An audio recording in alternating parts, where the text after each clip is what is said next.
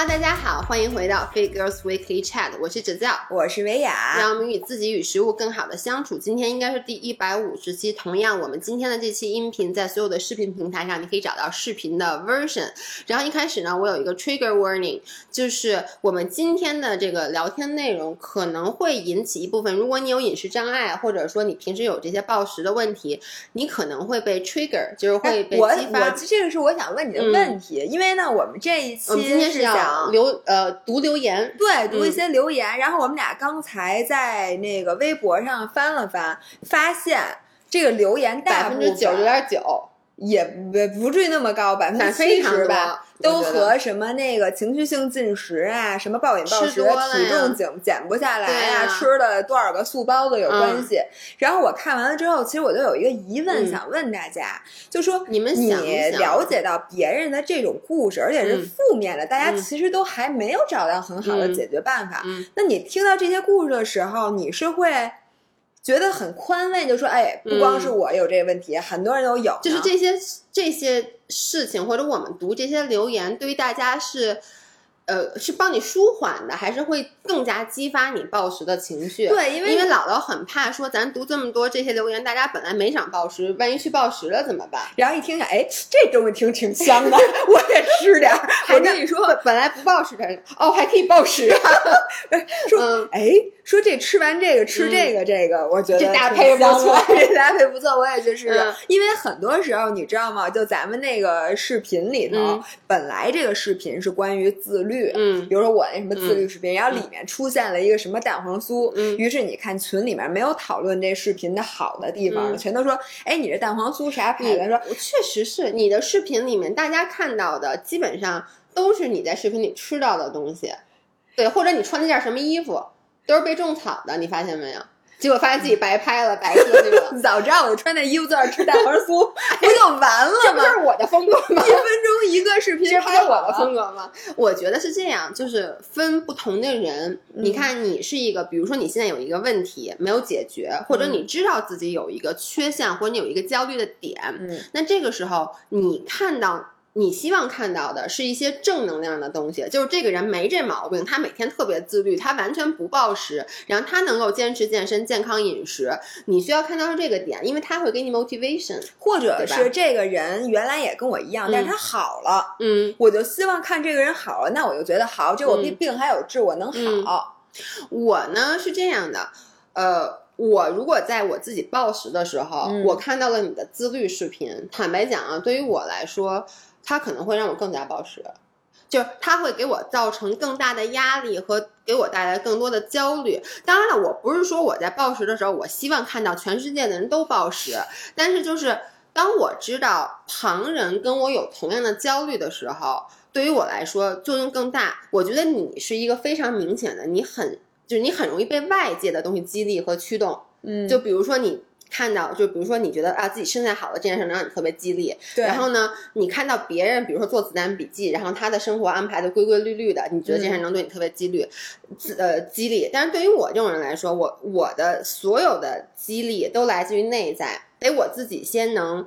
觉得这事儿我能成，或者我愿意干，而当我自己觉得我可能做不好的时候，发现别人都做好了，我我完了，完了，这就是最怕的是，你看我暴食症没治好，就我我看的所有暴食症视频，所有人都好了，那我这时候会让我更加产生破罐破摔的心情。就是说，比如说啊，这就像你得了一个病，嗯你发现其他得过这个病的人都好了，嗯这个时候你不会想说，哎，那就说明我这病也能好，嗯你会想的是，完了，呃你们怎么都好了，我好不了，不是，就是这样的。比如我得了一个病，这个病，比如说需要去做一件，比如长期坚持做一件很辛苦的事儿，然后呢，大家都坚持做到了，但是我又深知我是一个自律性很差的人，会让我很焦虑，我会觉得。自己很失败，就别人都能那么努力，然后把病治好了，但是我深知我自己做不到。嗯。这个时候，我就希望还是有些零零散散的例子。说别听他们的，我也做不到。对，但是就算这些人依然美好也没关系。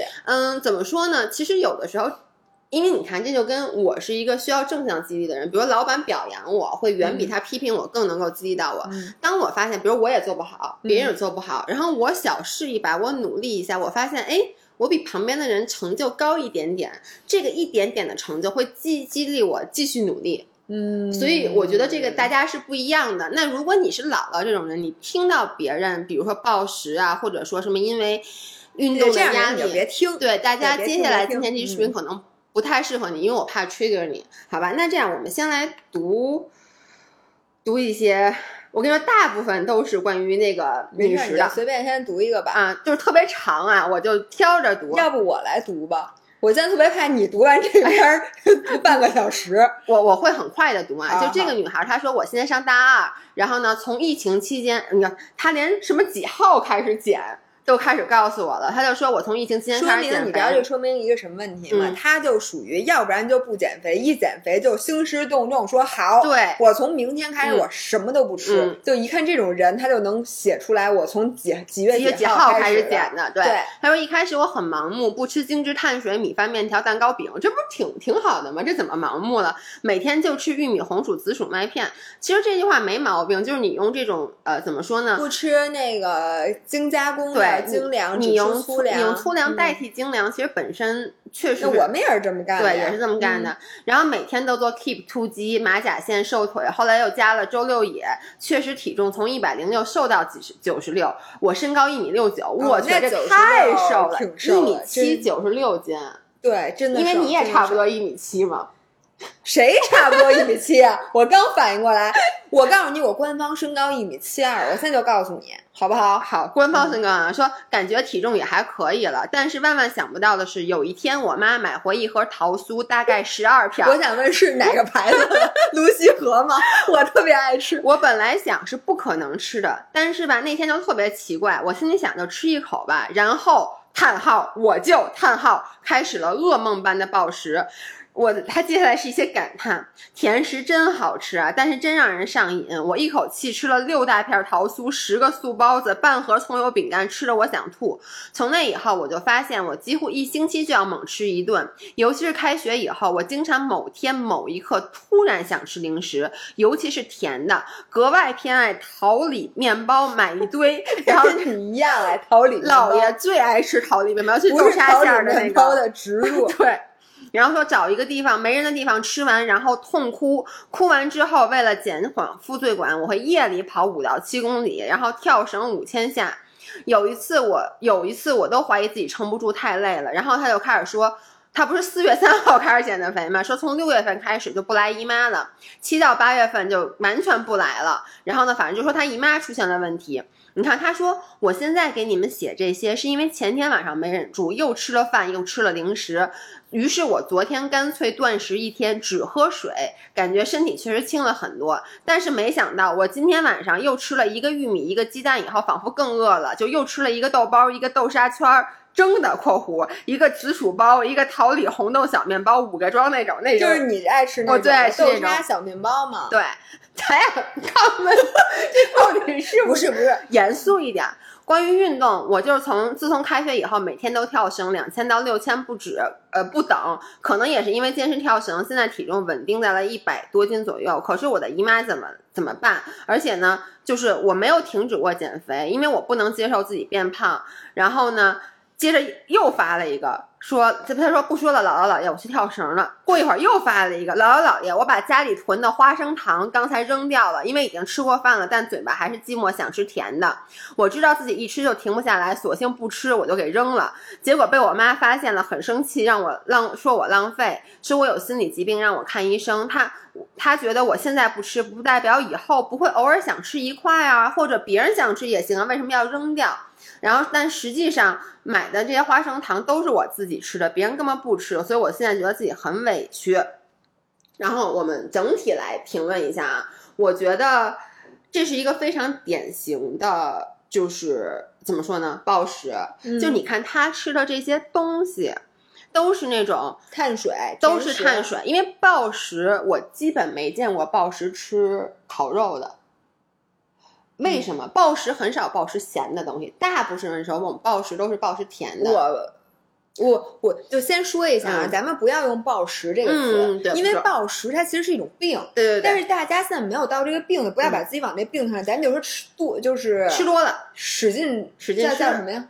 其实它是暴食症是一种病，啊，这样暴食对对对，我区分一下，暴食呢就是意味着你无法控制的一次性的吃吃了一大堆东西。咱们现在就给它下一，就就用这个定义吧。嗯，OK 嗯，你啊那你每次会我能说就是嗯。他读的这个通篇，嗯虽然说我没有。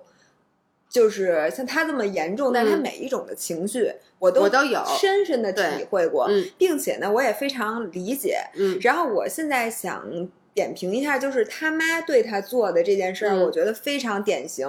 就是说，你买这个东西，他本来别人都不吃，然后这个东西放在那儿，其实就是你吃。嗯然后你现在就为了说我以后不能再看见这东西，嗯因为只要一看见这个东西，我就控制不住自己，然后我就把它去扔了。嗯然后他现在这个还好，是因为是他妈说了他一顿，嗯说你这怎么浪费啊？嗯你不吃别人还吃，他觉得嗯委屈。我昨天看到群里是有人嗯扔了之后，自己又从垃圾桶里 默默的把这东西淘过来接着吃这。是我我我我和花花就是我那个好朋友，我们俩都干过这件事儿。就我以前在大学暴食的时候，我有一天晚上觉得我要暴食，我打开冰箱，不是有那些 cheese 什么那些东西？嗯都给扔了。当时我我觉得就你们听起来可能觉得这件事儿特别的 dramatic，就觉得你就真的像演戏一样，就打开冰箱看东西，就呼噜出来，然后愤怒的扔到垃圾桶上，把嗯盖儿盖上，啪一下去睡觉了，就跟电影一样。嗯然后呢，过一会儿，腾的一下从床上坐起来，又跑到那个垃圾桶旁边感觉就。跟对鬼上身，对你这吓，你刚才是一个这个姿势，就是吓我一跳。就是你知道我我很多次啊就在床上躺着辗转反侧，我脑子一直在想我扔掉的那些吃的，然后就是觉得想吃东西，不是饿，然后我腾的一下坐起来，又跑到垃圾桶旁边把那盖儿打开，就 literally 就坐在垃圾桶旁边的地上，就就着垃圾桶就把刚才扔进的东西都给吃了，就真的是这样的。你让我想起了，你知道昨天早上，呃，在跑步一个群里面嗯。发生了一件事儿。嗯。就是我是到晚上经别人提醒才看到的，嗯。呃，我翻看了一下记录，从早上起来啊，六、点多就有人开始说话嘛，嗯。一直到中午，嗯。大概有六百多条的微信，嗯是大家在分享自己各种各样暴饮暴食的经历。，OK，然后呢，他们就开始评比谁最牛逼？啊谁 最恶心，谁最夸张。嗯，最后呢是强哥，我在这里也不是强哥不是鼓掌，给他鼓掌给他竖一个，也不能说竖大拇指吧，我怎么办呢？我从内心，respect，跟强哥说 respect，是因为他说他最暴饮暴食的经历嗯是吃了冰箱里生的速冻饺子。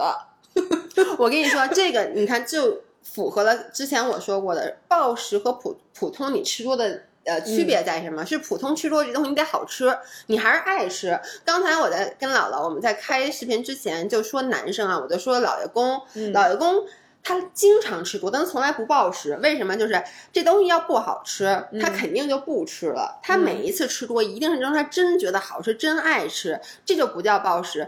暴食就像强哥吃生的速冻饺子，嗯就像姥爷坐在地上吃从垃圾箱里捡出来的东西，那个食物真的那个时候已经不是食物了，他就是吃了个寂寞，真的就是寂寞。对，嗯，然后那你来点评一下更深层次的吧，就是你想对他说点什么呢？其实我我呃怎么说呢？我觉得我现在暴食是在不断的好，嗯然后其实分享的点，说实话没有什么新鲜的，新鲜的，这个东西它也不是一刀能治愈的。嗯我觉得暴食，他妈妈说他有心理疾病，我觉得不全是，暴食也并不是完全不是。对，我觉得嗯暴食是生理加心理。就比如说，有的人他嗯永远都不会得暴食症。比如说，我觉得姥姥就是，姥爷妈就我妈也永远不会得。嗯为什么呢？因为你们这种人根本就吃不下什么东西，就是你们的胃，我觉得你们的胃和大脑的连接非常的准确，就是你饱了。那个红线接红线，黄线接黄线，对，就是你饱，你你的大脑能够非常及时且准确的接收到，OK，我吃饱了，我满足了，我可以停下来这个信号。然后呢，就像我妈刚才你看他妈说了一句话，嗯说的特别对，他妈就说你这牛那个什么牛轧糖你不吃的话，你搁在那儿，你你今天不想吃，你难不饱，你明天想吃一块儿，或者呢你别人想吃，就是我妈在家里买了好多好多吃的，最后都放坏了。这我不是在表扬我妈，但我经常就跟我妈说：“我说你怎么这样？我说你就别买。”我妈说：“可我就是想吃啊。”我说：“那你想吃你倒是吃啊。”我妈说：“那有时候我可能吃一块我就忘了，或者吃一块我就不想吃了。这种人他的生理上就是他吃不了那么多东西。嗯而我跟你说，你别看我爸没有暴食症，嗯，但是我爸他绝对可以患上暴食症。为什么？因为你爸没有暴食症的唯一原因是因为你爸就没想过减肥。对，exactly，你爸减肥肯定暴食症。我对跟你讲，对，我就想说，嗯先从生理上来讲，你本身你的胃口非常好，你的胃非常大，然后呢，我觉得你就是食物对对对于我带来的刺激，感官上的刺激比带给你的要大，嗯。所以就吃这件事儿本身它会刺激我，它会给我带来很多的让我分泌很多多巴胺。哎那，我不得不说嗯。啊，就是人真的分，就是特别特别特别爱食物的、嗯。和一般的，嗯。就跟其实对小动物也是一样。嗯。就有的人，你不是说我讨厌小动物、嗯。那种也是极端的，嗯。就像有的人对小动物就是哎还还 OK，、嗯，还有一种就是看见小动物就跟就不行了，对我就是对吧？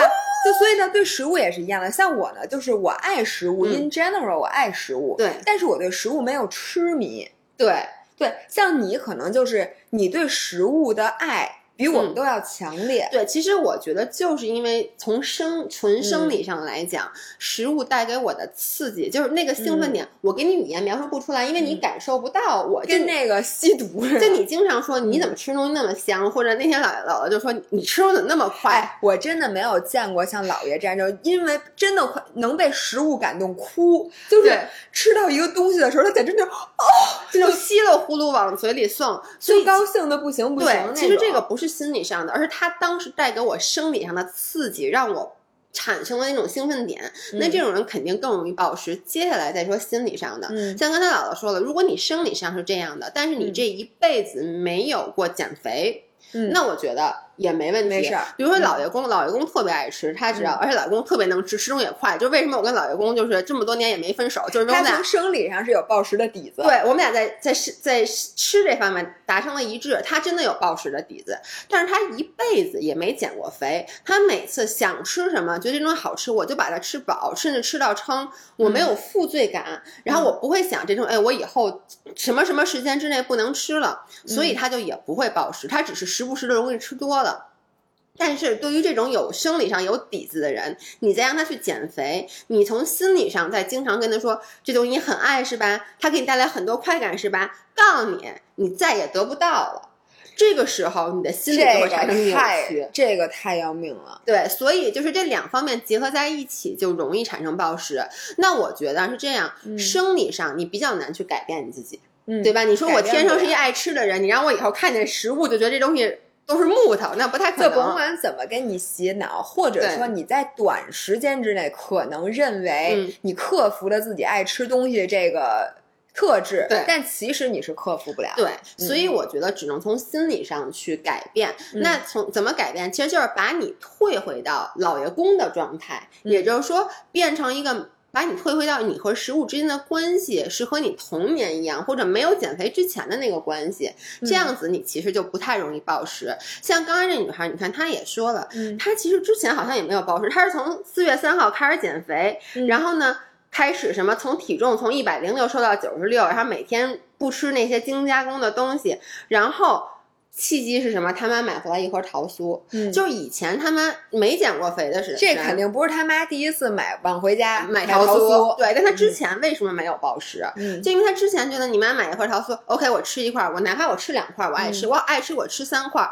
绝对你就差不多了。因为我不相信有任何人啊，吃完六块桃酥、十个素包子、半盒葱油饼干以后，他是幸福的。你看他自己都说吃的想吐，就是因为他一开始吃他就停不住了。那我自己就是刚刚我还在跟姥姥说，他呃，我以前就是。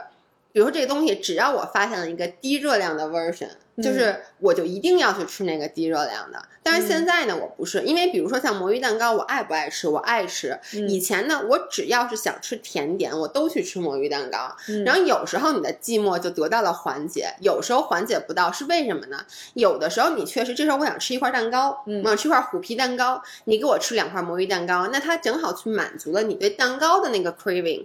那就没问题。嗯但比如说我今天想吃的是蛋黄酥，嗯或者我想吃的不是蛋糕，是什么萨琪玛，那嗯这个时候我吃魔芋蛋糕，我吃完以后真的就吃一寂寞。所以我觉得这个像这个小粉丝，我想给他第一个建议就是。你其实慢慢的开始去吃，不要觉得这些所有的精加工食物都是你的敌人。这个你看跟咱俩的这些年的改变特别契合。嗯因为姥姥姥爷在刚开始做博主的时候，其实我们身上也有一大堆毛病。我们跟这个小现粉丝在也有，现在也也有，但那个好一些。那个时候我们跟这个小粉丝非常的像。就是健康食品强迫症，对，那时候嗯我们就经常跟大家说，你不要吃精加工的食物，你不要吃精米精面就是。什么东西咱俩都能给他想出一个大家没买不着、很难对那怎么着的东西来替代。对比如说别吃披萨，咱们吃那个菜花菜花菜花披萨。对，别吃面，咱们吃吃魔芋别吃蛋糕，咱们吃魔芋的。不要吃什么那个糙米热量都高，对咱们要吃藜麦，因为藜麦是单位热量最低的。是的，然后呢，什么不要吃真的花生酱，要去吃那个花生粉调成的花生酱。然后现在我们是不是还吃这些健康食物？是，刚才我和姥姥也在交流，就是每个人有一些点，比如姥姥刚刚给我推荐说那个 tribe 那个菜花披萨特别好吃，她说什么那个什么。就是性价比比较高啊，从热量上来讲，我说披萨这东西吧，你要让我搁，我还是爱吃那，我还是得吃面的。为什么？嗯因为我吃披萨都不是为了吃上面的料，我嗯就为了吃那饼。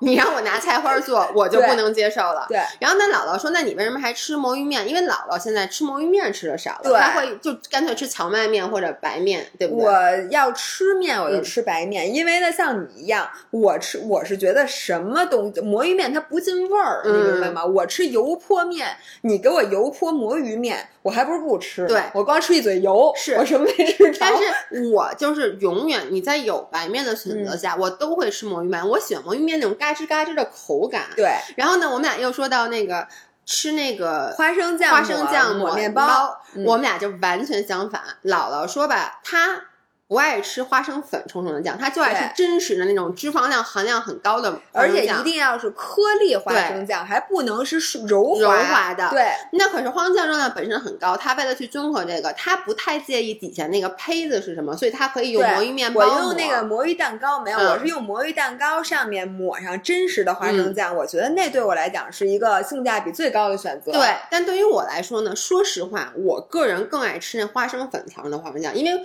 我你发现我不爱吃他不爱吃油，对，那个嗯油脂很高，吃到嘴里的东西我都不喜欢吃，我也不喜欢吃黄油，所以我觉得花生粉调出来的就更好吃。但是我不能接受这淡水太虚，嗯所以我就喜欢把它抹在真实的全麦面包上，我觉得这样嚼起来更有劲。然后我对这个小粉丝有一个小嗯经验，啊，嗯一个小小的点，我发现啊，他如果一直在暴食嗯面包啊、嗯包子这种东西。嗯，说明他在之前的这个饮食结构里，就是他本来肯定是一个很爱吃碳水、很爱吃甜食的人，嗯然后他又随大溜儿，觉得我减肥，面包碳水一口都不能吃，对吧？对碳水什么甜的馅儿、甜品一口都不能吃，这导致了他的最根本的问题。就是你不要取长补短，而是要扬长，避短。所以我想对他提的经验呢，其实我跟你说，肥怎么都能减下来，对你少吃点什么。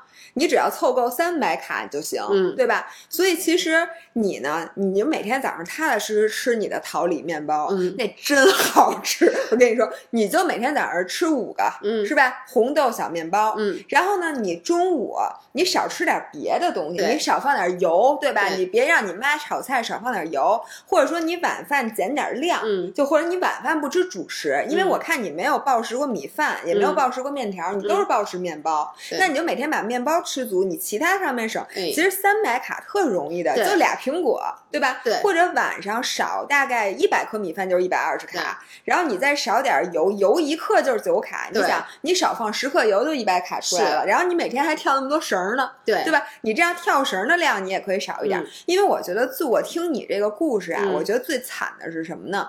是你每天吃完东西之后还要下楼跳绳儿，嗯还要强迫自己在大半夜跑步。嗯然后我们刚才录那一期，我也想分享，就是说这种你这种练啊，还不如不练。是的，为什么呢？是因为你折腾了一天，然后晚上在你非常疲惫的时候锻炼。第一，影响你的睡眠。第二，你这锻炼效果肯定差。对，然后呢，一个是睡眠不足，一个运动强度大，嗯第三个又节食，这三点都会让你的压力激素飙升。嗯压力激素飙升之后呢，你的身体会更加水肿，嗯你的体重会更重，嗯你的情绪会更不好，你的压力会更大。嗯，然后这样子呢，你第二天情绪不好，你还得继续饿着，嗯，这我觉得就是一个恶性循环。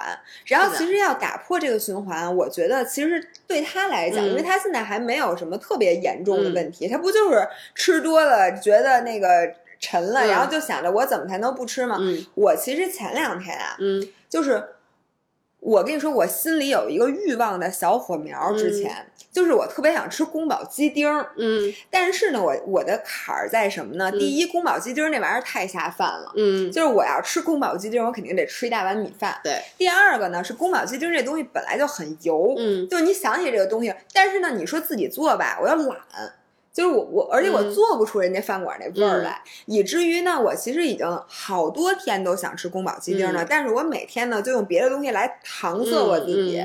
宫保鸡丁儿，我就我我我每天心路历程是、嗯。想点外卖的时候打开又开始，不是你听我说，打开打开外卖，搜索宫保鸡丁儿，嗯就发现这一家，哎呦，这宫保鸡丁肯定特别油。嗯那一家，然后就开始在这一家里开始找别的菜，嗯你知道吧？看着看着就跑偏了，嗯然后找说哎这个不油，嗯算了来一排骨汤吧，嗯什么的。然后吃完了发现妈的，我还是想吃宫保鸡丁儿。嗯然后呢，第二天同样的又打开外卖，嗯我真的好多天就就一直那样。然后那两天呢，我的食欲呢就特别特别特别的好，嗯，就是我说不清的，就是吃饱了我还想吃嗯。宫保鸡丁儿那种感觉。懂，然后昨天中午，我他妈的吃了宫保鸡，就。是我终于说，我实在忍不住了，嗯。下下下单了宫保鸡丁，宫保鸡丁儿和另外一个那个什么菜，嗯。然后再下单了一碗米饭。嗯，吃完宫保鸡丁之后，我整个人都好了。，对，就是你就觉得，哎，我这食欲好，就是而且你知道到晚上你都是一点儿都不饿的，嗯是因为你这几天其实就是宫保鸡丁这点事儿给你折磨说白了你好几天不。是饿，你就是馋，你就是在馋那个宫保鸡丁。所以我觉得他呢，真的在我眼里，嗯他最大的问题就在于他不不是一个能不吃面包的人。嗯，你就每天踏实哎，吃点其实。你看，问题是什么呀？很多人其实搞不清楚自己想要什么，就对，是。没错没错，就是在你馋嗯宫保鸡丁的时候，你想我身体是不是缺蛋白质了？对，然后你身体告诉你，说那我是不是吃一个蛋白棒就行？对对对对对，就是你真的要弄明白你到底要的是什么。比如说，我就可能你要有时候，比如我想吃面包，嗯我心里就想，哟，我身体是不是缺碳水了？那我吃一块南瓜吧。嗯不行的，就是你一定要明白，你其实就是想吃那个东西，你真的把它吃了就好了。哎，但是嗯还有一个、就是，也不要试探自己。嗯为什么呢？你知道我经常有一个，就是我不是跟你们说过，别老看吃播吗？嗯我说晚上啊不适合看吃播，嗯因为看完了之后你就会特别难以控制食欲，嗯在深夜的时候又是你最容易做出嗯错误决定，嗯然后夸夸使劲买，嗯然后呢等它寄到的时候嗯你就特别后悔，但是嗯吃了又不能退的那种。嗯然后，但是我那天吃的特别饱，嗯，晚上我躺在床上我就犯欠，我就在想，哎你说我这时候，你呀活该！我说我说这时候看看美食节目，嗯我会不会饿呢？我明我明明吃这么饱，嗯我会不会饿呢？嗯，然后呢，我就打开了，结果妈的，果然越看越饿。哎，你知道你这像什么吗？就是想给前男友吞吞灯泡，不是想给前男友打电话，就是一开始你特别受伤，你说哦，我不能给前男友，就我们说千万不能给前男友打电话，把他电话号码删了，什么乱七八糟的等等的，你也千万就避免你喝多了给他打电话。嗯，然后有一天，可能半年以后，你觉得我已经过了这篇儿了呀，嗯我已经忘了他是谁了，我对他已经没有感情了，你这时候去偷窥了他的社交媒体，然后妈所有的情绪我好都爱他，我好想所有的情绪都回来了。我跟你们说呀，人是经不住任何考验。就而且这种没必要的考验不要去。然后还有我，我还干过什么事儿呢？嗯我明明一点儿都不饿，嗯然后这个时候呢，我旁边有一个人打开了一袋薯片儿，嗯他说：“你要不要来点儿？”嗯其实我完全可以不吃，嗯因为我一点儿都不想吃薯片儿。但我当时就想，我就想试试，在我不想吃薯片儿的时候，我吃一片儿，我会不会停不下来呢？然后吃了一片儿，妈的，人家早就不吃了，然后我还继续吃，还继续吃。嗯然后本本来吧，我已经控制住了我对坚果的欲望，嗯因为我我本因为你知道我妈是一个嗑瓜子儿，哟，咱们这已经录半个小时了是吗？对，对我妈是一个只要一嗑瓜子儿就无法停下的人，嗯她每次嗑瓜子儿的那个小鼓包都跟那矿泉水瓶儿那么高。然后呃，我发现我也是，所以我就很长时间不买那种大桶的嗯坚果，对我都买那种小包装的这样的，我一次反正我就拆一包，一包我就把它全吃完，也不嗯用想了。如果有一天买呢，我就发现这大桶特特价。便宜。于是我就想说，我已经这么长时间嗯每天都吃这么一点坚果了，嗯我买一个大桶的，我会不会因为我进步了嘛，嗯，就不吃了呢？就发现妈的没有哎这回事儿。你知道我一直在想一件事儿啊，就是这嗯是一个悖论，我自己都没有想明白。就是我们都说脂肪是很饱腹感很强的东西，啊，所以你吃脂肪，你应该吃两口就饱了，就停就嗯就停下来了。但是呢，我发现不是的，就是坚果这东西含脂肪含量那么高，我我我能一直吃完一桶，我能吃到底儿，我吃完嗯会难受，但是我就是停不下来。所以嗯大家一定要弄明白你的点是哪儿。但是比如说啊，像姥姥刚才说的，嗯她的点是她。就爱吃，她可能更喜欢吃脂肪，就是她特别喜欢吃那种特别酥的那些桃酥啊，别说了，我饿了。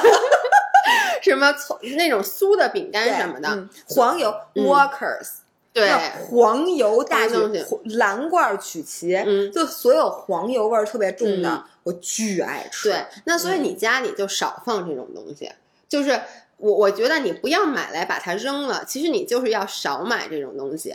然后因为这种东西吧，就是也不能说家里没有。就比如你看，我特别嗯爱吃这个 popcorners，、就那个嗯吃的那种叫什么玉呃玉米片儿吧，叫。嗯然后呢，我就发现我家里不能没有那个东西，因为如果在我嗯特别想吃那个东西，家里却没有的时候，你就会把速冻饺子什么的都吃了，对然后最后还是想吃那个。我会吃一大堆乱七八糟的东西，但是呢，你看我家里现在永远永远都有 popcorners，是因为每次我想吃的时候它就有，嗯这个时候我可以做一个选择，我吃还是不吃。然后如果我吃了的时候呢，我就把我的那个那个欲望就给满足了。所以这是对这个小朋友提的一个呃，建议。我想接下来再说一点啊，嗯就是像你说，就是你特别你知道你自己的点在哪你爱吃的哪个东西。嗯我觉得对你你刚才说的特别对，就是你总结下来呢，就是这个东西不能没有，但你要想办法控制自己的量。比如说我对我啊，嗯我不是特别爱吃坚果，尤其嗯爱吃小胡桃，嗯点名指名道姓就是爱吃小胡桃。他们家永远都是小胡桃。所以呢，我发现我就给自己规定成一个 routine，我嗯每天就吃一袋小胡桃。这样呢，你既不会吃多，你知道那热量就二百卡，嗯这一小包，对吧？对你每天把这二百卡计算到你整个的那热量里，你你肯定没问题，你这么吃也不会胖，嗯对吧？但是呢，你不要说给家里买各种各样的坚果都在这摆着，嗯。这是不是欠招吗？但是你说我我把我们家所有坚果都扔了，这不现实，嗯。因为会导致你更严重的暴饮暴食的问题，因为你找不到这个东西的时候，你就开始抓瞎、百爪挠心，嗯。或者点外卖或者什么的，最后肯定比这一包二百卡热量摄入多太多。对。因为你吃一个苹果再吃一个橘子就嗯。二、就二百卡了，嗯。对吧？你你要这时候你其实还是想吃小葡萄的，所以我如果你爱吃的是面包，你就规定，比如说我每天早上就吃一个你最爱吃的那种欧包。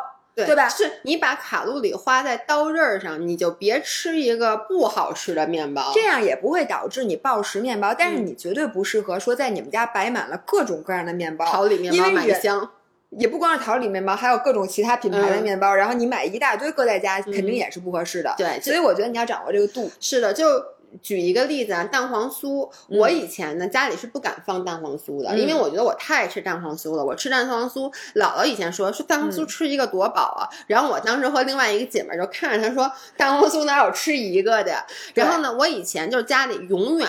是什么魔芋蛋糕？一冰箱一冰箱的魔芋蛋糕，而且我魔芋蛋糕吃的非常的快，因为我一吃就得吃，因为你觉得这玩意儿热量低啊，三十五卡一个，三十五卡一块儿，我想啊我吃六块儿大概相当于一个小的蛋黄酥嘛，于是我就六七块儿六七块的吃。但是呢，我现在是什么？我依旧会买魔芋蛋糕，但是我现在就是我想吃蛋黄酥的时候，我去吃蛋黄酥。然后魔芋蛋糕呢，我想吃，比如我喜欢把它泡在酸奶里，那我到时候去吃。就为什么会说这个？是因为我发现前两天我们上上。呃，这个视频音频是周五发嘛，嗯对吧？所以我们在两上上次直播的时候，我们卖了一次魔芋蛋糕，嗯大家都说啊太好吃了，说什么收到以后我立刻就把一盒吃完了，说姥姥姥爷能不能下次还上？说因为我们要补货，我们这我们后来那一次也给大家上了，但我其实想给大家一个忠告，就是你不要这样去吃，虽然这对我们。卖魔芋蛋糕的来说没有那么好，但是良心上来讲啊，就是说魔芋蛋糕这个东西，你不要因为它热量低，你就去拼命的吃它，因为它还会诱发你想吃别的甜食的欲望。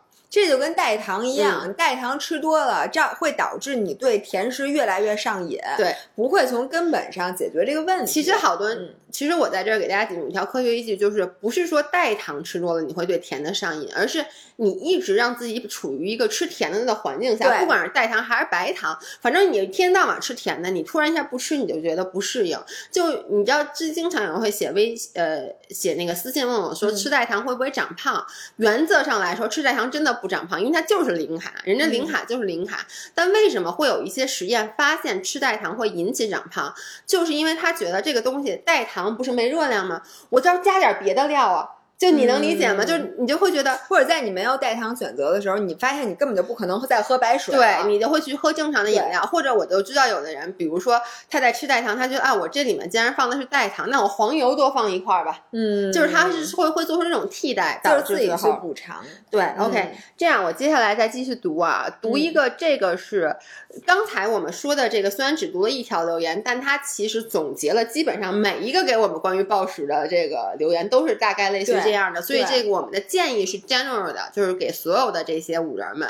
接下来这个，我嗯刚刚我在开始之前还跟老问问姥姥能不能读，因为它其实是一个非常 typical 的闺蜜之间会有的一个问题，就是她说姥姥姥爷说最近有一个问题困扰我，就是我有一个好朋友，我俩的兴趣爱好其实挺相近的，都喜欢瑜伽、看书、写手账。我然后呢？呃，我在某些方面有什么新发现，然后都会很高兴的和他分享。但最近春天开始，春天到了，他开始减脂，然后我觉得他变得有点奇怪。比如有一个瑜伽比较难的体式，我做到了，他没有，他不会夸我啥的，反而会挑我刺，说我虽然做到了，但是不是很标准。然后呢，我以前本科的时候开始跑步，后来瘦了一些，但后来加上自己的跑步姿势不太正确什么的，就很长时间没跑。前段时间决定慢慢恢复跑量，然后他看到我开始跑步，他本来不跑步的，现在也开始跑了。我开始觉得挺好的，这样我俩的共同爱好又多了一个（括弧），但是其实是有点不开心的，因为有了瑜伽那件事情，我觉得他什么都在跟我学，我在跟我比。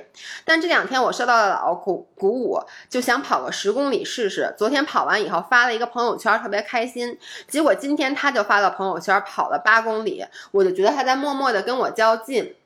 啊后，然后我就想起来，我俩在瑜伽馆有一个体脂秤，我在看。我看他在那个报告后，想起他每周都在测，我觉得减脂可能效果没那没那么快，就随口问了一句：“你每周测一次有明显的区别吗？”就正常语气询问，然后我就感觉他好像有点不开心，和我赌气一样的说：“有啊，怎么没有？”反正还有很多类似的小细节。本来我挺开心跟他分享我每天的运动日常的，但现在我不想他老学我或者和我比，然后我就会有意无意的开始不去做这件事儿。我现在有什么运动有什么进步都不跟他说了，是我太小气了吗？还是我想多了？我需要跟他主动沟通吗？怎么沟通？啊，我觉得这个太适合咱俩了。我现在就要跟这个五人说，你经历的这个情绪，我全部都经历过。针对谁的？针对你。我还能针对谁？嗯我觉得啊，这个是两个闺蜜在一起，我觉得大家虽然不说，但是这可能是一个永远的避不掉的话题。对，我当时为什么我还因为这个事儿，我跟姥爷特别生气，我就说给我写了特别长的私信，我说为什么我干什么你就干什么呀？嗯所以我的点其实跟他是一样的。嗯我当时这个 trigger 我呢，是就是因为最开始大家都知道，姥爷是说我不跑步，我绝对不跑步的，什么我八百米怎么怎么着，跑五分多钟。对，我现在就我不不跑步。嗯然后呢，我就开始慢慢跑步，什么什么嗯的进步。然后呢，姥爷也就开始跑步了。然后姥爷跑步完了之后呢，有一个有一次发了一个微博还是什么？反正就是也是跑步。嗯然后之后呢，我开始骑车了。嗯然后呢，姥爷后来也去骑车，嗯或者怎么怎么样的，反正就是类似这种事儿吧，接二连三的发生过一段时间。嗯然后我心里就很不舒服，嗯我就心想，因为我的点在于哪儿呢？嗯就是我是希望和别人有所区分的。嗯我从小就是一个比较喜欢，也可能因为你都说了我自视甚高，嗯我小时候也自视甚高，就是嗯我总想在一些方面和别人不不一一样，嗯所以这就好比什么呢？就比如说我。看全班同学，大家年轻女孩都喜欢穿粉粉的呀、嗯红红的衣服，嗯那我就偏要穿一身黑。嗯然后你穿一身黑，第一天你觉得你自己挺酷，然后你自己心里倍儿美。嗯第二天发现他也穿一身黑，嗯，就就是他一定是他的好朋友然后啊，陌生人穿一身黑没事儿。陌生人穿一身黑没关系，而陌生人穿一身黑，你反而心里会感觉好，你就你觉得你哎带动了潮流？对，你说，哎嗯，我是不是变成了行走的时尚 icon？但是你嗯旁边的朋友如果也穿一身黑，你就会发自内心的不高兴。嗯，但是这种不高兴最难受的点在于什么呢？你知道你没理，就是你的愤说怒没有办法表达，因为你比如说，我跟姥爷说，是因为我们俩太熟了，而且呢我我跟大家说啊，嗯，就是姥姥她一开始她压抑了很久，导致我一直不知道这件事儿。就是她，比如说我我开始跑步，然后呢，我每次跑完步都要跟她说，我说我又跑了什么什么，我还跟她在那儿嘚瑟呢。我殊不知她每次接到以后就是牙痒痒，因为她一开始她后来跟我说，她那次给我发了特别长的微信。然后还是他趁他喝多了才有勇气跟我说，然后我没喝多，喝，你说那天晚上你喝酒，你在上海，你说你喝酒哦来着，哦哦然后姥姥姥还跟我说说，我觉得我这个心思特别小气，所以我之前没敢跟你说，但我今天喝多了，我真的得跟你说，就这些事儿其实让我不舒服，所以我觉得。刚才这个女看女生她也说她说我这心思是不是特别的小气？就是我是不是应该、嗯我的好朋友嘛，我都应该希望她什么都好。嗯，就是我觉得很多女生都会有这种感受。嗯对，那我在这里想说的是，第一，呃，这个不小气，就是怎么说呢？我觉得这是人之常情。你说他小气不小气？小气，但是每一个人都有这种情绪。如果你没有这个情绪，我觉得说明你没把她当成闺蜜。我真的就这么觉得，就是你嗯没有把她当成是你最亲密的那个朋友。你看啊，比如说嗯像你刚才说的，比如说你开始跑步，五人开始跑步，你高兴不高兴？高高兴，就别说五五人了，就是你同事跟着你一起开始跑步，你是不是特高兴？咱们当时都觉得咱们在公我觉司的时候，得我是领头人，对，而且你觉得你帮助到了其他人，对，那为什么闺蜜会给你造成这种情绪呢？我觉得两个女生在一起本身永远都是有一些小小的竞争在里面的，这个没有什么好不承认的。嗯然后姥姥跟我说完这个以后呢，我首先我建议这个五人儿真的要去跟你的闺蜜沟通，嗯因为我觉得呀，可能事实上是这样的，就是姥姥。就我是一个什么心态呢？嗯姥姥一开始跑步，因为一开始我真的不跑步，你不得不承认，你老跟我说跑步的好，我就觉得，我就觉得姥姥都劝我跑步了，我是不是应该跑一下？于是我就开始跑。那当然了，我必须得承认，我到最后我也不喜欢跑步，但是呢，我会特意跟姥姥说，我其实还挺喜欢跑步。为什么每次跑步都要发给她？是我以为她看到这个消息。她会高兴，嗯所以呢，嗯我其实没有一开始我没有意识到他会觉得这件事儿会是我在学他。就是我刚才还跟姥姥说，其实每个人的点不一样。就比如说，你看，你说她你的闺蜜一直都在学你，其实是这样的，本来两个女生在一起就是互相影响的。你别说嗯两个女生了，任何两个人很亲近在一起，夫妻也好，那个闺蜜也好，你其实就是在不停的用你自己的生活的 lifestyle 也好，你自己的。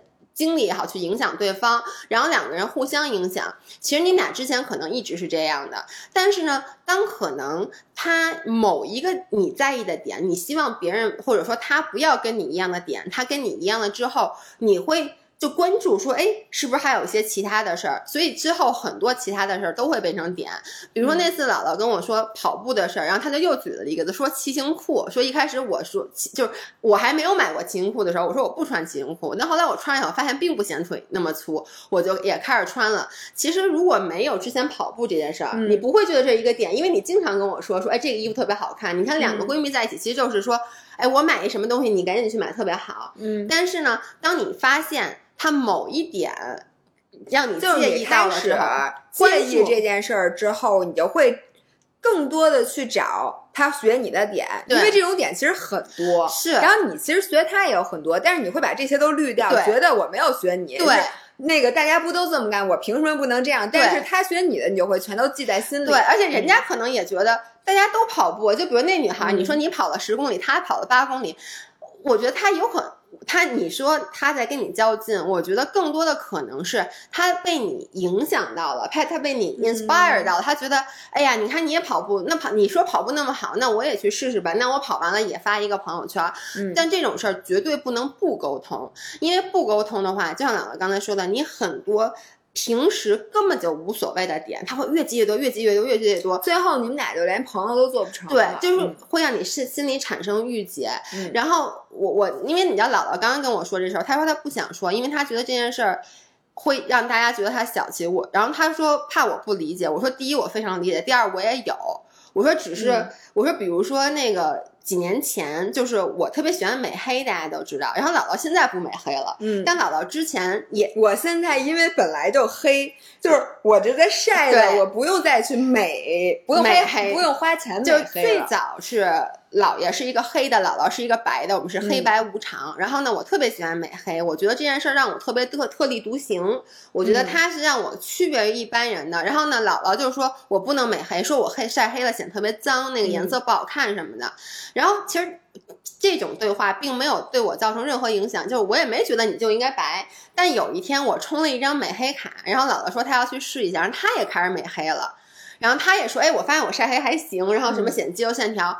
然后当时我就觉得，你不是说你之前不美黑吗？你不是觉得美黑不好看吗？你现在为什么要美黑？就是其实很正常这种心态。我觉得是每个人的点不一样。嗯比如说，我觉得我去跑步、骑车，嗯这个当时是区别咱们俩的，我认为的一个我希望保留的个性。嗯然后，如果这个个性被你的闺蜜学走，你可能就会不舒服。比如说，姥爷他认为他黑我白，就是嗯他黑是他的一个个性。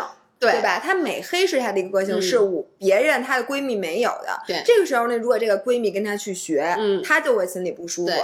那比如说，比如说她，我跟她说，我说那什么东西特好吃，嗯然后她她第二天去打卡那餐厅，我就不会不舒服。对，那肯定不会的因为这个东西它就不在你的点上。对，但如果说这段时间你已经发现，就你已对经觉得，嗯比如说你你跑步我也学你，然后呢你什么这个我我我，比如你骑车我也开始骑了，然后呢，结果你跟我说，你说哎有一个什么东西特别特别好吃，然后发现我第二天就打卡吃了那家餐厅，对。你看这完全是一个就是如果单独拎出来，对哪一件事儿你都不会介意，对。但是搁在一块儿，尤其是搁在这两件大事儿之后，你就觉得你怎么事儿事儿都给对我，有没有意思？是。然后就因为这一点，嗯我觉得吧，很多男生，就是我身边的很多男嗯生朋友、都会说说你们女生之间是没有真正的友谊的，因为太多人说这句话，是因为。我觉得两个女生在一起很难说你的心态是平衡的，嗯就是说我完全不嫉妒你，嗯我也不一般嫉妒的反面就是觉得你怎么老学我，对吧？嗯就这这两就这两件事儿本身就是很难平衡的。对，而且我觉得就是女生特别容易加戏。就是你知道吗？他容易把很多行为加戏。嗯就比如说姥姥，他说，比如说说我跑步或者骑车，比如说啊，我我嗯骑车，然后我给他发一个，他可能觉得我在跟他较劲，但其实呢，我的戏是，我是觉得我想让让你看到你影响我了，你看我我进步了，所以就是这种时候一定要说开了，包括像骑车什么之类的，就是。我跟姥姥说，我说你看，我去骑千岛湖骑车，嗯其实是因为你当时分享了好多，然后我觉得你想让我去骑，因为姥姥刚才跟我说，她觉得我是不是想骑一圈儿是较劲，嗯，我说不是跟你较劲，是跟我自己较劲，因为有没有你，我从来都是这种人。但是呢，这种时候如果你们俩不说，我我前两天听一个英文的 podcast，、也是一对好朋友，然后他们俩就说他们之前失去了很多很多朋友，都是因为这样，就是你有一个点让你介意了，不管这是一个什么点，你不说，然后立刻周围的所有的事儿，你发现他这人怎么这样啊？就他所有的点都会被无、无限放大。对，我是想跟大家说。我相反，我不觉得，就我首先觉得女生之间相互嫉妒、相互攀比、相互有这种小心眼儿，我觉得这是正常的。非常但是这不代表你们之间没有友谊。，对，我觉得那比如说你男生的友谊，我还觉得不是友谊为什么呀？因为两个人，比如说认识十年了，竟然都能不知道对方。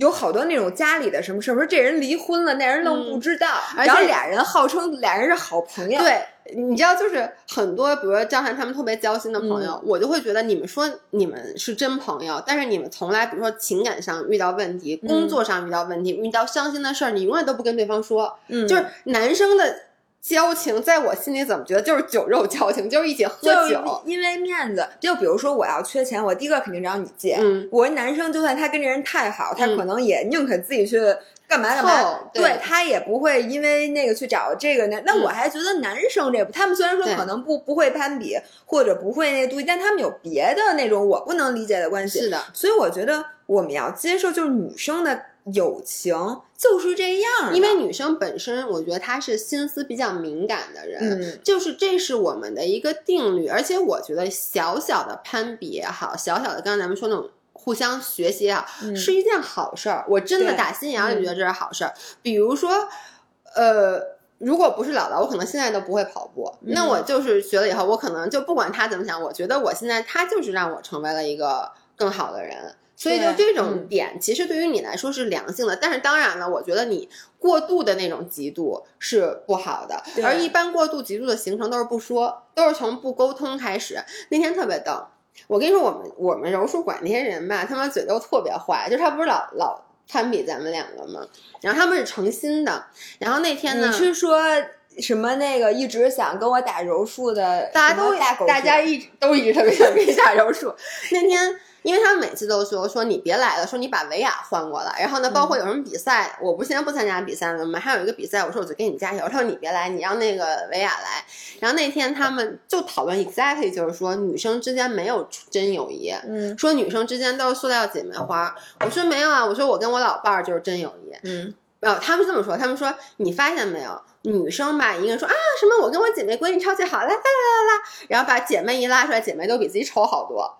说说你看，所以说所有的女生是照片里丑好多，还是真人里丑好多？我想照片里丑好多，是因为他是只 P 是 他只 P 了他自对己，，反正他们的意思就是说，每一个女生都会找一个各方面都不如自己的女那这不成立。啊！那俩人在一块儿，你看到的 A 比 B 强，那对 B 为什么要跟 A 做好朋友呢？对，然后呢，所以他就说，然后呢就，然后就说，我不就说，我说我就有，他说对啊，因为你是那样看的那个，真的蛮欠。我跟你说，我觉得好多男生，嗯，他们就是喜欢来干这种事儿。对，我觉得男生这样特别过分我。觉得以后男生在说这个话的时候，咱们就说，我觉得你们才没有真友谊。对，，因为为什么我接着说这个，是因为嗯有一条、另外一条留言跟这个非常像。你看，我给你读啊，嗯，他说我是一名初三学生，然后呢，哦，呃这是我想读的那条。对对，嗯然后他说。呃，我就从这儿开始读吧。说我从小经常被别人夸聪明，我感觉自己有点配不上。同时，我有一个小我一年级的亲戚妹妹，从小练书法，为人懂礼貌，关键还非常认学。说不惧她，不嫉妒她，我觉得不可能。以前过年的时候，我明明先和亲戚亲戚们问好，可他们还会把注意力放在妹妹身上。我父母已经很少拿我们做对比了，可不知道为什么我还是会很难受。进入初三后，我的压力越来越大，我很担心我没有考上重点高中。如果妹妹考上了的话，我会觉得给父母丢人了。可如果我考上了，但是变成了下游水平，我不知道能不能接受。我第一次说出这件事儿，因为当时我很孤独，反正巴拉后面就说一大堆。她和妹妹的这个感觉，其实就是妹妹，其实就等于是她的闺蜜。就是我觉得很多人之前我还看到一个，但是我今天整有点找不着了。她留言也是，就是说她问的是。就是说你你有一个好闺蜜，但是你觉得她样样都比你强，然后你有点承受不住的时候，你还不应应不应该继续保留这个闺蜜？嗯，嗯然后我想说的是，呃，我我我首先我非常理解他，因为我小的时候也经历过一模舅一样爷爷的那个故事，对，首先就是他觉得亲戚们跟他问好，嗯是因为你知道这件事儿。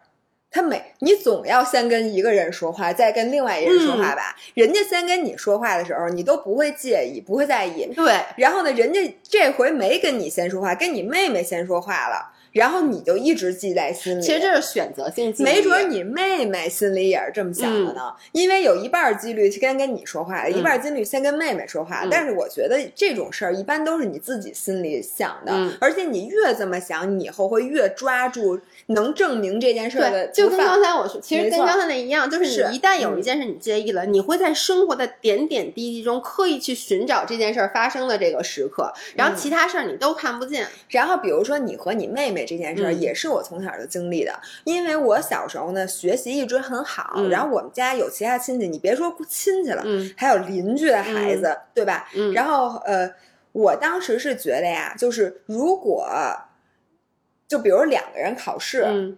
我宁可当后考的那一个，嗯，就比如说我先考了，我得了九十八分，大家都夸我，我就特别怕我的邻居，比如说比我小一级，他到时候在考试的时候考一百，因为这是我无法翻案的，嗯，但是呢，我从小就是那个很优秀的人，我就特别怕我的后辈，嗯，他如果比我还优秀的话，第一我压力很大，第二万一我过两年不优秀了，没有现在那么优秀，就等于你一下从这个高的这个台阶上掉下来了，然后你就更难受。嗯，所以就是说，其实有两面。你看啊，如果我你学习一直不好，然后你有一个姐姐或者妹妹学习特别特别好，你心里是不是很有压力？你就觉得父母老拿我跟人家学习好的人比，人家别人家孩子，我压力很大。但我告诉你，你如果是别人家那孩子学习很好的，你不能掉下，你不能掉下神坛。没错，就跟。比如说，你一直，如果你天天考六十分儿，嗯，你想的是我下一次只要考九十，我就进步超级大，我爸妈就会表扬我。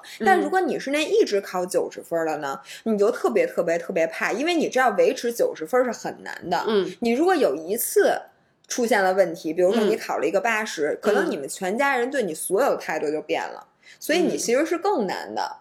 就是就跟卫冕，我特别怕自己当上那种卫冕冠军。我想起卫冕冠军，你特别怕当冠军，让你很怕你不能卫冕。对，就比如像张伟丽这个，就是哦，我觉得他压力太大。昨天张伟丽那个比赛，你看，因为你之前。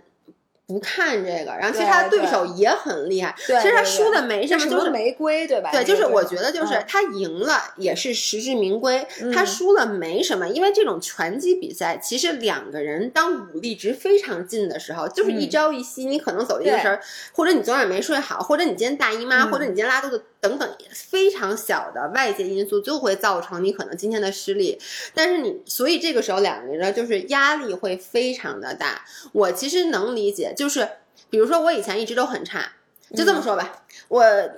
然让着要减脂这么多年没成功过，嗯，我桑炮去年莫名其妙的我可能瘦了几斤，嗯，然后你再胖回去的时候，你这个感觉就跟那一样，因为你就所有都关注着我，大家都看着你，你说你到底怎么瘦下来的？你又分享了一大堆经验，然后这个时候你没有保持住这个成绩，其实压力很也是很大的。对，所以我想跟这个五人说的其实很简单，就是你难受吧，你妹妹也难受，嗯，就是你觉得压力大，你觉得你亲戚关注什么他更多，他也觉得亲戚关注你更多，然后你觉得呢？哎呀，我妹妹万一以后什么都比我优秀怎么办？妹妹觉得，哎，我有一个这么优秀的姐姐，我以后要不如她优秀怎么办？嗯，所以我就想说。就像你，我想 echo 一下你刚才说的，就是说闺蜜之间有一种互相有一点点竞争的这种关系，我觉得是良性的。对，是因为呢，你人不能没有压力。嗯，就如果我们俩现在不是跟对方如此紧密，我们俩可能都没有现在这么自律。尤其是咱要是比差的话，那还不是无下限了吗？差，不是？我觉得我比不过你，真的，我觉得你真的觉得你比我，你可能是比不过。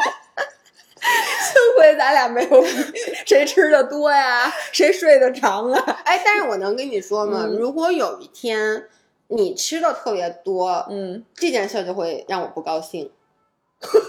你放心，不，你能，所以我就想说，就是这个 identity crisis，就是我觉得，不是你觉得跑步是定义你这个人，骑车是定义你这个人，而比如说，我觉得就是。特别能吃这件事儿，我真的觉得这是我一特长，它定义了我。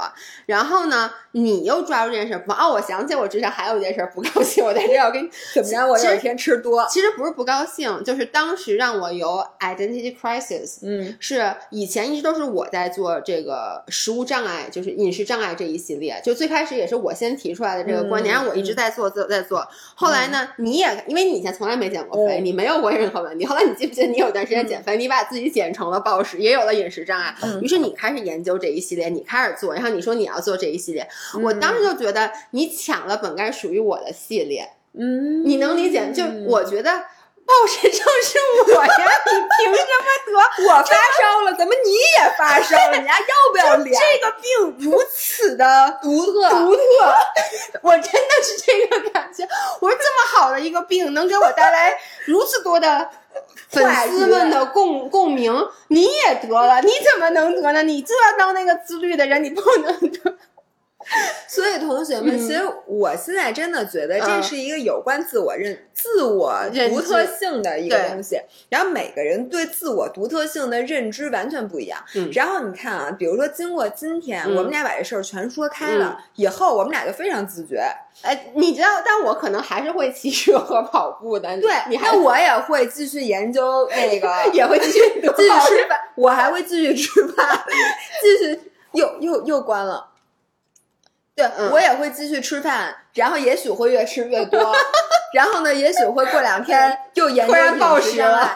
但是我觉得，其实你、你们俩说完之后，这件事儿就变成了玩笑。啊，对，而且就是当你其实你看，你生气的点不是他真正做了跟你一样的事儿，而是嗯你觉得他在有意的效仿你，并且在跟你较劲，在跟你比。嗯当你知道对方不是在跟你比的时候，你其实我相信啊，嗯如果说你在知道对方不是在跟你比，他只是自己想变好的时候，你嗯还觉得他不应该，那我觉得这个心态就有有问题的了。就是觉得不至于。不是，就是你，就是你知道，有的人，比如嗯说，你知道他跑步是因为他想提高自己成绩，他也喜欢了跑步，然后他也想，比如说想减肥，嗯，我就是希望他胖，我不希望他减肥成功。那我觉得这个点就是你需要去调整的。不是这样的朋友，我觉得也也就没有必要维持，就或者说你从心里你不希望这个人好，嗯，那你其实就说更好的方法，你就别跟他做朋友了，要不然你多累呀、一天到晚。就然后人家好一点，你心里觉得，哎呦，不行，这事儿不能干。对对，我觉得，但是这样，嗯我觉得那个小粉丝，包括我，包括你，嗯我觉得都不是这样的心态。对，但是呢，这个心态我真的觉得，你只要跟对方沟通，首先你要从心里认识到，你这样想是无可厚非的。嗯因为我原来这么想，我一直觉得我这样做不你没跟我对对你跟我对说，但我跟你说完之后，就是你今天说的一句话之后，嗯我就觉得我没事儿，嗯是因为你跟他说，你跟我说，哎，我也有过这种感觉。对呀、如果是这样的话，嗯我觉得就都没事儿了，因为大家那个、就是怎么说呢，互相之间，如果这个东西是一个 neutral 的事情，对，你就觉得大家就都可以理解。嗯我最怕的是什么呢？就是我有这个感情，我有这感觉，你没有，你从来没有你怎么那么大方？你怎么那么大公无私？就会让人觉得对，所以我觉得那个刚才那个五人，你大可跟你的闺蜜，让你闺蜜听听这期音频，其实、嗯对吧？对，而且嗯我还想说一个点，就是给，因为闺蜜两个人在一起，除非你们俩就不可能完全平等，肯定有些地方别人好，有些地方你好。对，然后呢，怎么去跟一个可能在外界看来，或者在你心目中他什么都比你好，你怎么去 handle 这件事儿？我觉得是这样的。第一就是我刚才说的，不可能他什么都比你好，嗯他一定有比你不好的地方，你心里一定要去认知这件事儿，就是你也有很好的地方，或者这么说吧，就是你也有很多需要别人学习的地方。第二就是，如果你真把这个人当朋友的话，为什么我会希望姥姥好？就是。如果他好，那我岂不是也好？就是你能理解吗？就是我会觉得，比如姥姥有件事干特别成功，比如她背靠背这件事儿，我不会把它看成一个你怎么跑了一背靠背马拉松，我跑不了，然后呢，我很嫉妒你，我很生气，而我眼里看的都是钱啊，我真的就觉得姥姥跑了这背靠背马拉松这件事儿，对我们俩在一起这件事儿带来了多大的价值？就是你要看的，因为如果你们俩真的是好闺蜜的话，你们俩是捆绑在一起的，嗯。就或者说，比如你跟你的那个闺蜜在一起，然后呢，她工作，嗯然后呢被 promote 了，被提升了，这件事对你肯定是有好处的，因为他将来可以在其他方面给你指导，他可以帮你分享面试经验，或甚至说他会认识更广阔的人脉，可能还能帮你拉一些生意什么之类的。嗯就是你一定要把你们俩想象成一个个体，而不要想象成你们俩是两个互相竞争的、完全互相竞争的关系。嗯，同时我觉得你说的刚才有一点我认同，嗯就是比如说有一个很常见的情况，就是比如你闺蜜突然一下发了，对吧？她本来你们俩原来都差不多的那个嗯经济状况什么，她嗯突然一下发了，然后呢，你这个其实是比较容易想的，你大不了就跟她说，我告诉你啊，你这钱有我一半儿。比如你，你还有哪天发了，我告诉你，我立马就搬你们家去。嗯不是，就我这点是比较容易接受的。我能跟你说，我周围有这种情况，我是见过的，嗯就是有一个女生，她突然嫁了一个特别有钱的男生，嗯，然后呢，其他闺蜜就会开始碎碎，就开始那种嚼舌根对呃酸葡萄。对，你知道我的心态真的是我巴不得，因为我自己已经没戏了。你老公还有没有其他认识的跟他条件差不多的男人？快跟我讲。但就比如你看像我，我知道我这辈子没戏了，我都已经这样了。我我指望不了张涵发，我还不能指望老何发吗？老何发不了，我就希望老何再找一小三儿发小何小三儿，就连带关系呢。就是你要这么去想这件事，儿，就会让你容易很不多。，但我就想说嗯一个，就是很多很常见的情况是，这俩人，比如说都一块儿减肥，那个人突然瘦了，嗯因为瘦这个东西是不能分享的。你嗯财富是很容易分享的，嗯比如说我天天请你吃饭，对吧？嗯你也算沾上光了。嗯，像这个胖瘦，我收到过很多咱们粉丝的私对，信，很多人都说我朋友瘦，对他不是因为财富或者外在东西，他是因为这个。对不起，我补充一句，你看嗯刚才我读那条微信，它嗯开头是什么样？他说我跟我闺蜜关系一直很好，我们互相分享很多运动的东西，嗯但是她最近减肥并且瘦了一点，我觉得她变得很奇怪。